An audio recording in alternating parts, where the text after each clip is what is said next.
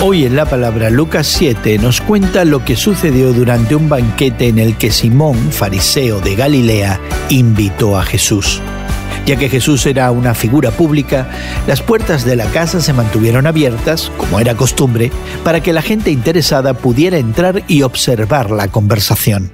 De repente, una mujer de muy mala reputación entró, pero no se quedó al margen observando. Rompiendo protocolos y expectativas, se acercó a Jesús con valentía le lavó los pies con sus lágrimas, los secó con su cabello y los besó, derramando luego un perfume carísimo sobre ellos.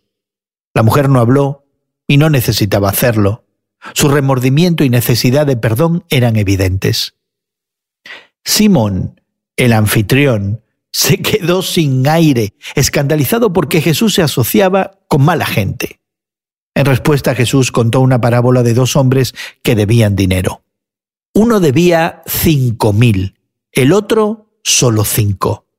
Si el prestamista cancelaba ambas deudas, Jesús le preguntó a Simón, ¿quién lo amaría más?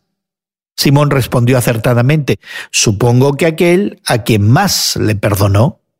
Cristo comparó a Simón con la mujer. Simón creía que su deuda con Dios era pequeña y dio a Jesús una bienvenida pequeña. La mujer, sin embargo, sentía el peso de una gran deuda y demostró con gran amor la magnitud del perdón que había recibido. Finalmente, la mujer se fue perdonada y en paz.